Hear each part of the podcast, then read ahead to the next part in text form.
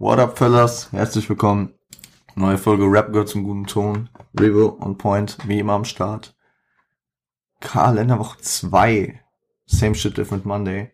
Und heute habe ich mir mal was überlegt, was äh, mit einem unmittelbaren Release zu tun hat. Vor, für euch vor drei Tagen, also für mich letzten Freitag, kam ähm, äh, das Mietwagen Tape 2 raus. Also äh, der neue Release von Cello und Abdi, die schon länger auf jeden Fall von der Bildfläche, naja, was heißt verschwunden waren, aber auf jeden Fall ihr, also mit eigenen Releases auf sich haben warten lassen.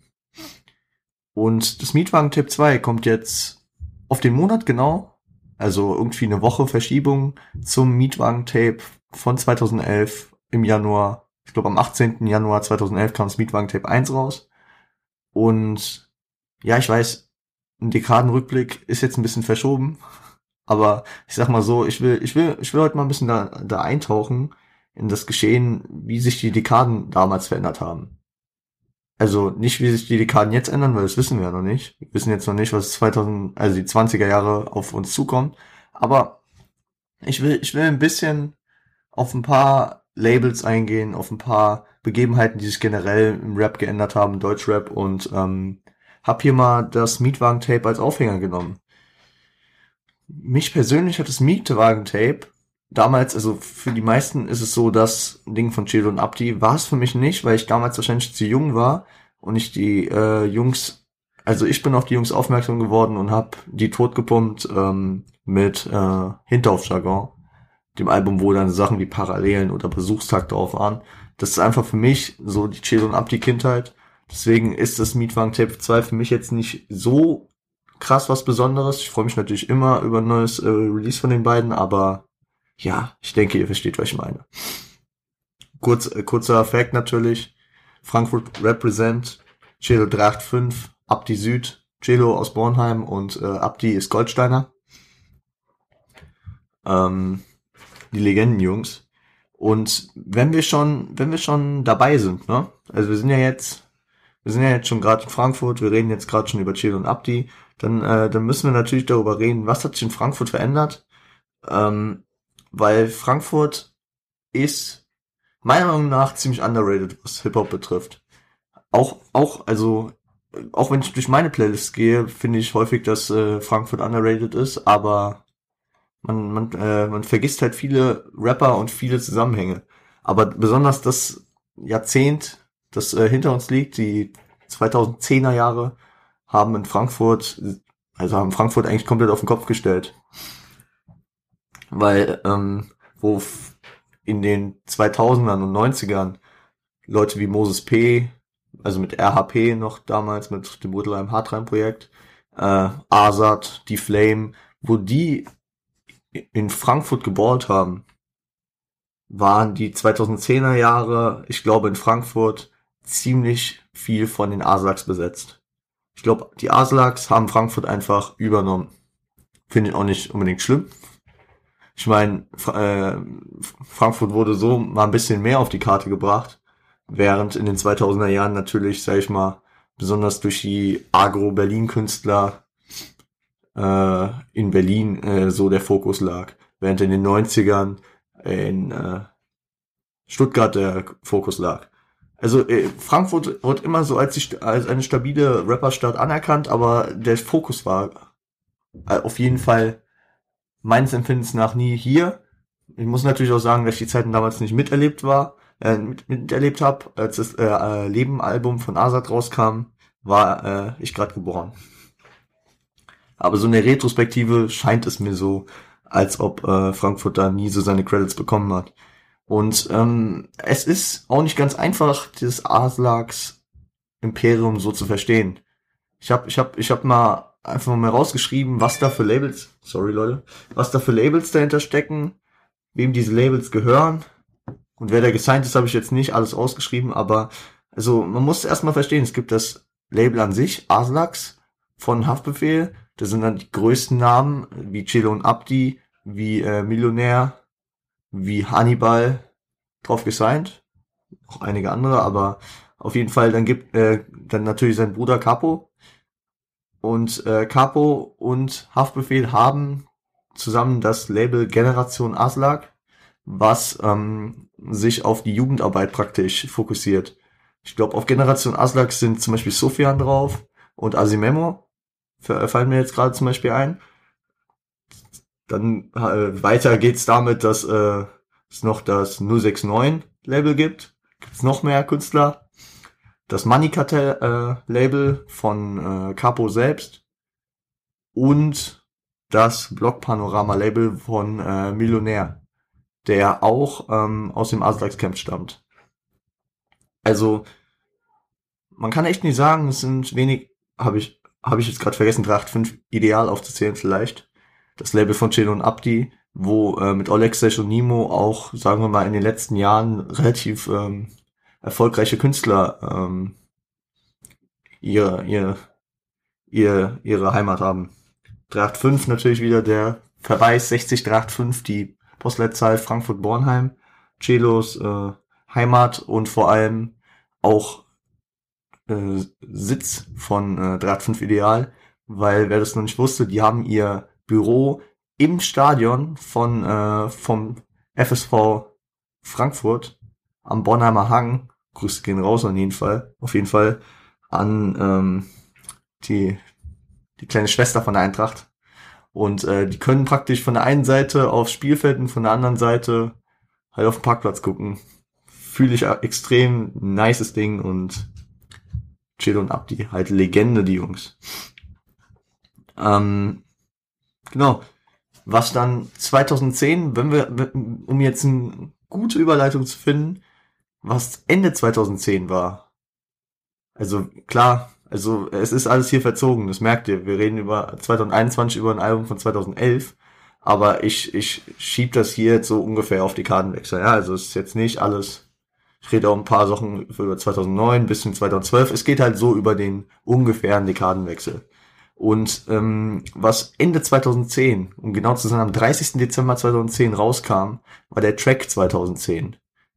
Das ganze Jahr hatte man von äh, Sido nichts gehört. Und dann hat Sido einen Tag vor Silvester einen Track rausgebracht mit wahrscheinlich dem heißesten Artist der Zeit ein Artist, der seit zwei Jahren, äh, sag ich mal, die Deutschrap-Szene umkremp am Umkrempeln war und das war in dem Fall Haftbefehl. Haftbefehl ja 2008, ich meine 2008, ich kann mich gerade, oh Gott, irgendwie peinlich. Entschuldigung, Entschuldigung, muss ich kurz nachgucken. Ich bin gerade irgendwie 2010 kam Aslak Stereotyp aber äh, so ab 2008 war Haftbefehl äh, so in der Rap-Szene zu geben und äh, wurde immer größer. Und ähm, ja, mit diesem Track kamen Steine ins Rollen, die äh, heutzutage schon wieder undenkbar sind. Wo, womit man, äh, sag ich mal, sich aus Frankfurt verabschieden kann, mal kurz aus unserer, aus äh, von unseren Erzählungen hier. Weil ähm, es gab in die, durch diesen Track gab es langsam die Annäherung zweier alter Label-Kompanen, aber auch keiner guten Freunde. Nämlich von äh, Bushido und Sido. Bushido und Sido hatten ja bei Argo Berlin, da haben wir auch schon in einigen Folgen drüber geredet, ihre Fäden, wer, wer das Alpha-Tier beim Label ist, wer der große Künstler ist und der erfolgreichste und was auch immer. Und ähm, Später gab es ja auch diese, diesen, diesen Diss-Track von Sido mit Alpagan gegen äh, Sido, äh, gegen Bushido, weil er, ja, keine Ahnung, aus verschiedensten Gründen. Aber auch als Aufhänger wurde da irgendwie die Beleidigung von Sidos Mutter genommen. Wie dem auch sei, du, ähm, Sido droppt da ein, zwei Zeilen und äh, es wirkt versöhnlich mit Bushido. Und wenn man auf die nächsten Jahre schaut, kam im Jahr 2012, meine ich, dann das 23 Album, also das Collabo-Album von Sido und Bushido, ähm, worauf auch der legendäre Auftritt bei Markus Lanz folgte. Das ist krass, das ist krass, wenn man sich einfach da reinversetzt. Es, es ist jetzt 10, 11 Jahre her und da, da, davor gab es einfach nicht, ne? Davor war das einfach nicht. Bevor wir jetzt, bevor wir jetzt zu sehr in, äh, in den Talk mit Bushido äh, einsteigen, wollte ich noch kurz ähm, ein generelles Thema äh, ansprechen, nämlich die den Wandel der die, der ganzen Labelgesellschaft. Als zum anderen, äh, zum einen gibt es ähm, gab es irgendwie 2008, 2009, 2010 so die eine Welle, wo Labels ihren Vertrieb eingestellt haben, zum Beispiel Agro Berlin, äh, Optik Records von Savage und äh, auch Deluxe Records von Semi Deluxe. Und ähm, dann neben Aslax, was wir ja eben schon angesprochen haben, was, denke ich mal, 2000, die 2010er Jahre dominiert hat, kam dann 2012 auch äh, das Banger-Label hinzu und äh, ja, generell auch in den 10er Jahren hat es sich so etabliert, dass viele Künstler auch ohne Label-Hintergrund ihre Vertriebsstile mit den Plattenlabels haben und äh, ihre Musik so machen. Ist heute, denke ich mal, sogar häufiger, als das noch dieses klassische Label-Prinzip gibt. Was mir jetzt neben Banger und und ähm, und und Aslax jetzt äh, gar nicht mehr so groß einfällt, wo das noch so gehandhabt wird. Oder äh, was halt auch häufig ist, dass jeder Künstler für sich so selbst ein Label hat, was mir gerade einfällt, Shindy mit seinem Friends of Money Label und keine Ahnung. Eben sind mir noch mehr eingefallen, top. Also die, das generelle, also wenn wir auf die heutige Zeit gucken, klar fallen mir auch noch Labels ein wie Life is Pain von PA Sports oder wie König im Schatten von äh, Manuelsen. Aber, aber das äh, Prinzip Label ist schon nicht mehr so etabliert, wie es früher war. Und vor allem die wirklich Mainstream, die Mainstream-Künstler, die sehr erfolgreich sind, sind wenig in Labels unterwegs. Gut, es fällt mir noch alles oder nichts ein. Aber auf einzelne Labels kommen wir noch. Welche zwei Labels ich gefunden habe und mir auch so in den Kopf gekommen sind, die da so eine Sonderstellung haben, weil die nicht, weil die diese Jahrzehntenwechsel gut überstanden haben, waren äh, zum einen äh, EGJ, also erst guter Junge, das Label von Bushido, was seit 2004 am Start ist, 2005 seit der Zeit. Ähm, und das, ich sage mal, sein Hype, wenn auch mit komplett anderen Künstlern in den 10er Jahren fortsetzen konnte. Dazu gleich nochmal mehr. Ebenso ähm, das äh, Selfmade-Label, was ähm, ja, seit 2005 zum Beispiel mit Kollega arbeitete, bis 2015, was äh, über die über den Dekadenwechsel auch Casper hatte, was mit Favorite viel gemacht hat und mit Schimmel, später dann auch mit 257ers und Karate Andy noch Künstler ran geschafft hat, also die waren auch, also Selfmade war damals wahrscheinlich so das Label, äh, was es heute einfach nicht mehr ist. Also Selfmade ist ein bisschen so in der Versenkung verschwunden, habe ich das Gefühl manchmal. Später kam dann auch Genetik dazu, die jetzt zum Beispiel auch ihr eigenes Label haben. Ja. Aber genau. Und German Dream, German Dream auch so ein Label, was damals natürlich am Start war. Also, äh, genau, ich habe hier noch andere Label. Genau, steigen wir einfach mit German Dream ein. German Dream ähm, bestand damals, also German Dream, das Label von Echo Fresh bestand damals um die großen Namen zu nennen, aus Summer Jam, G-Style, Farid Bang und ähm, ja, das Label hat es auch bis 2012, glaube ich, geschafft. Und Echo hat dann irgendwie 2017 das wieder eröffnet oder so. Aber äh, das hat jetzt auch nicht die extreme Langlebigkeit über das äh, kommende Jahrzehnt geschafft, denke ich mal. Aber dennoch war es zu der Zeit wahrscheinlich mh, äh, nennenswert auf jeden Fall.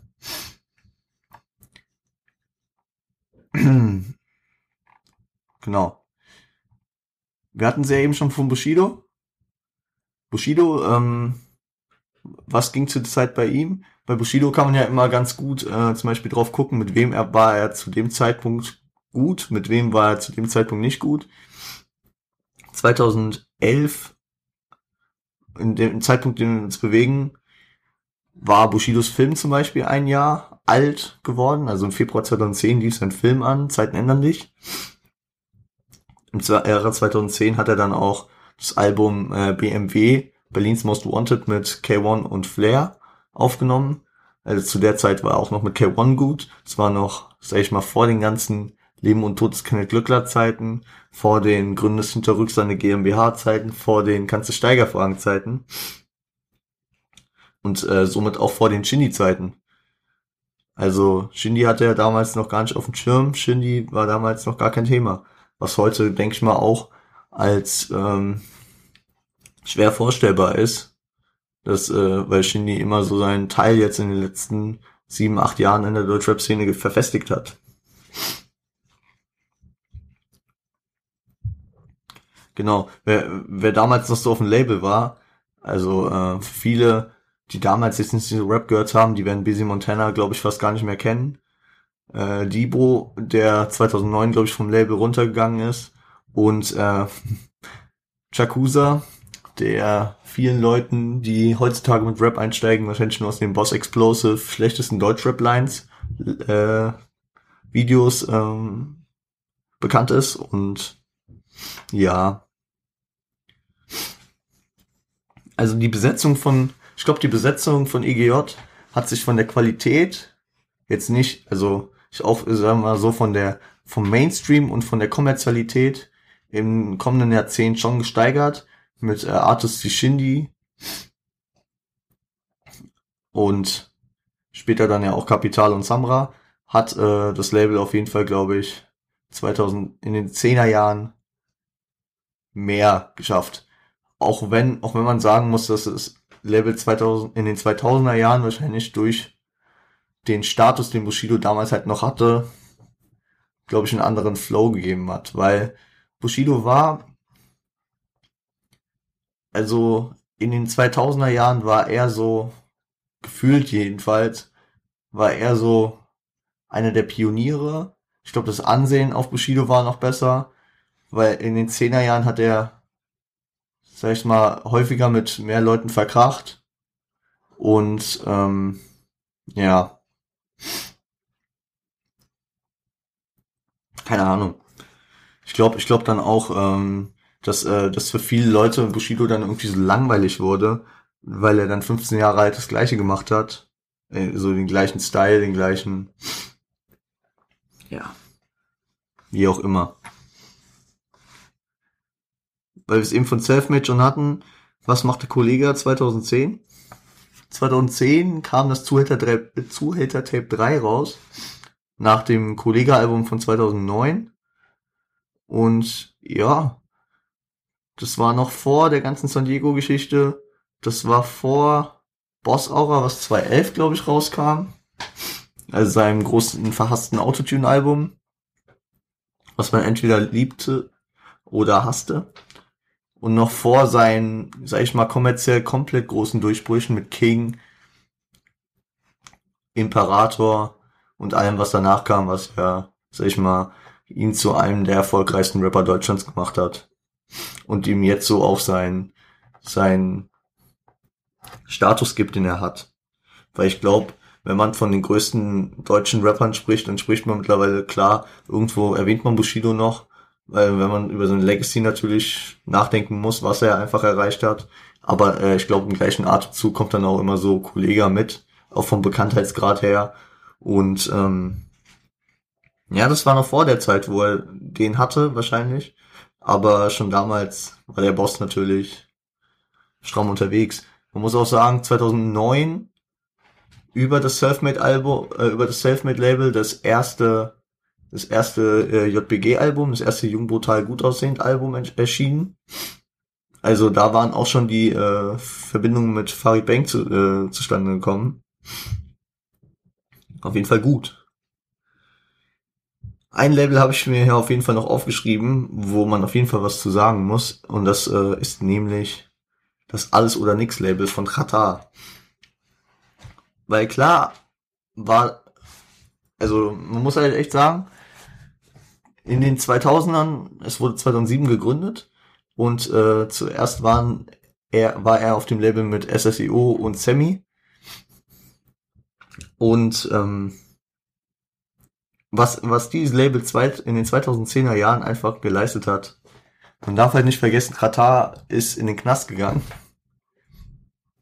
Und hat wahrscheinlich trotzdem, gut, wenn es auch eher in der zweiten Hälfte war, also 2011 wurden dann Kalim und Schwester Ewa gesigned, aber in der, vor allem in der zweiten Hälfte, hat Katar, glaube ich, ein gutes Händchen bewiesen und äh, mit Leuten wie Enno, Mero und dann alles, äh, allen denen, mit denen was folgte, äh, gute Business-Entscheidungen getroffen. Also Katar kriegt auch auf jeden Fall seinen, seinen Props. Er macht aus, er macht aus Fuffis Hunis mit äh, fünf Jahre Knast, zehn Jahre Schaden. Auf jeden Fall zu wild, was er äh, diese Dekade abgezogen hat. Worauf man auch äh, nochmal kommen kann, ist ähm, das, äh, das Neuaufleben von, von Hamburg. Das hatte Hafti auch auf dem 2010er Track erwähnt. Ich pack den euch in die Playlist.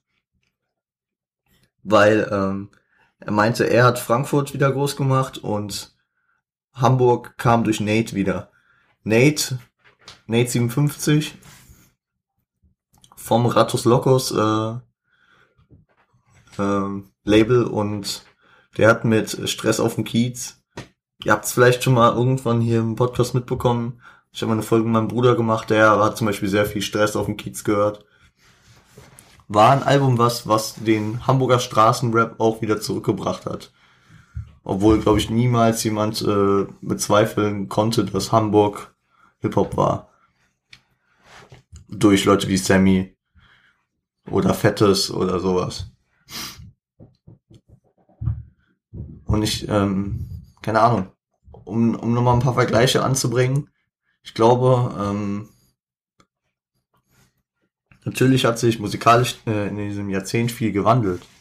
Aber ich glaube auch, dass das nächste Jahrzehnt musikalisch in der Hinsicht eine Wandlung nehmen wird, dass äh, die verschiedenen Subkulturen, die sich im Hip-Hop ergeben haben, einfach äh, unter, Spal also unter Spaltung finden werden. Dass sich da neue dass sich dann neue Begrifflichkeiten finden. Weil diese, äh, es gibt ja genügend True Schooler, die sich darüber aufregen, dass äh, Hip-Hop nicht mehr Hip-Hop ist. Und äh, ich verstehe das insofern, dass äh, einfach so viele neue Musikrichtungen dazugekommen sind, die äh, eigentlich kein Hip-Hop mehr sind, ohne jetzt irgendwie irgendwen zu haten. Und äh,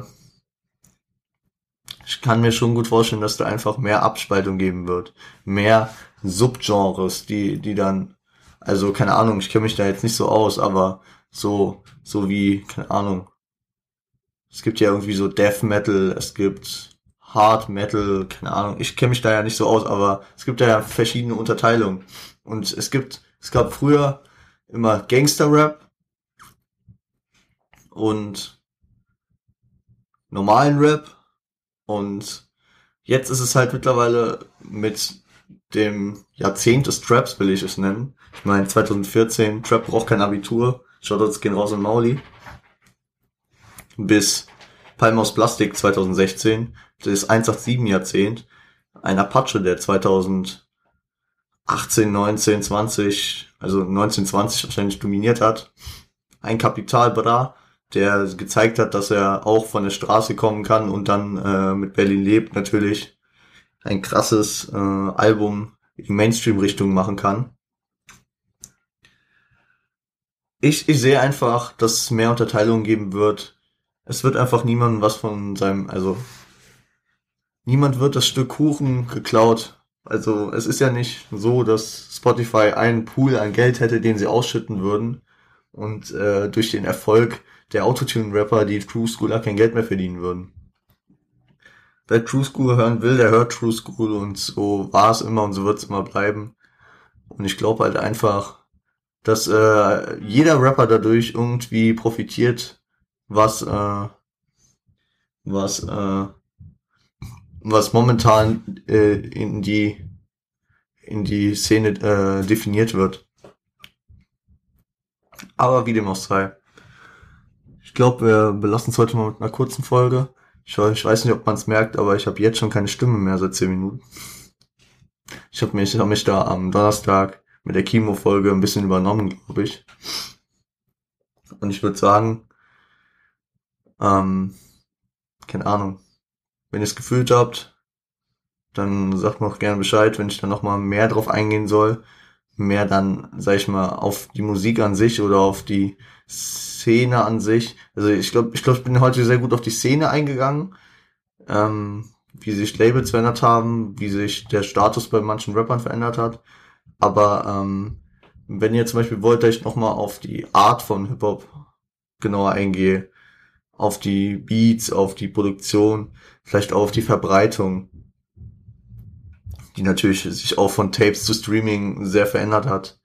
Einfach auf äh, die Möglichkeiten, wie man, wie man groß wird. Keine Ahnung. Auf was, äh, wenn, wenn ihr da nochmal interessiert seid, dass ich da nochmal so einen Dekadenvergleich mache, dann äh, sagt mir doch gerne Bescheid. Wenn euch die Folge gefallen hat, könnt ihr auf Spotify, Apple Podcasts und YouTube abonnieren, bewerten, äh, liken, kommentieren, Glocke aktivieren. Auf, äh, auf Instagram gerne vorbeischauen und da ein Abo bei Ton und bei und Point da lassen. Genauso wie, ähm, ja, was wollte ich gerade sagen? Genauso, genauso wie bei Siage, Frosty, den ganzen Homies, alle unten verlinkt sind, die diesen Podcast supporten. Danke an Siage an der Stelle. Äh, supportet den On Point Squad, ihr wisst Bescheid, On Point Crew. Frosty am Start. Ähm, und schaut auch in der Playlist gerne vorbei, die unten verlinkt ist. Schön auf Spotify, die Playlist Rap einen guten Ton und die Playlist zu den Tracks aus den Punchline Quizzes. Ein, eine extra Playlist. Heute packe ich euch auf jeden Fall den 2010er Track drauf und äh, jetzt noch einen guten, guten Track, der in die Zeit passt. Äh, nee, also, keine Ahnung, ich, nee, ich lasse jetzt. Wenn, wenn, wenn mir was direkt eingefallen wäre, dann hätte es gepasst. Obwohl doch, ich, ich pack euch, ich pack euch, ähm, keine Ahnung, ich verbinde mit dem Mietwagen-Tape 1 und 2 jetzt nicht so viel, deswegen packe pack ich euch ein paar meiner Lieblings-Cello Abdi Tracks drauf. Genau. Gönnt euch die, gönnt euch natürlich auch Cello Abdi, ähm, das neue Mietwagen-Tape. Mietwagen-Tape 2 ist seit Freitag äh, auf Streaming-Plattformen zu, äh, zu erhalten und wahrscheinlich auch, keine Ahnung, Verkauf. Gönnt's euch. Die Jungs sind back und äh, haben ihre, ihre lustige Art nicht verloren. Also, ich wünsche euch was. Äh, wir hören uns am Freitag wieder mit einem Ami-Album. Und äh, stay home, stay high, stay healthy, seid lieb zueinander. Ciao, Fellas.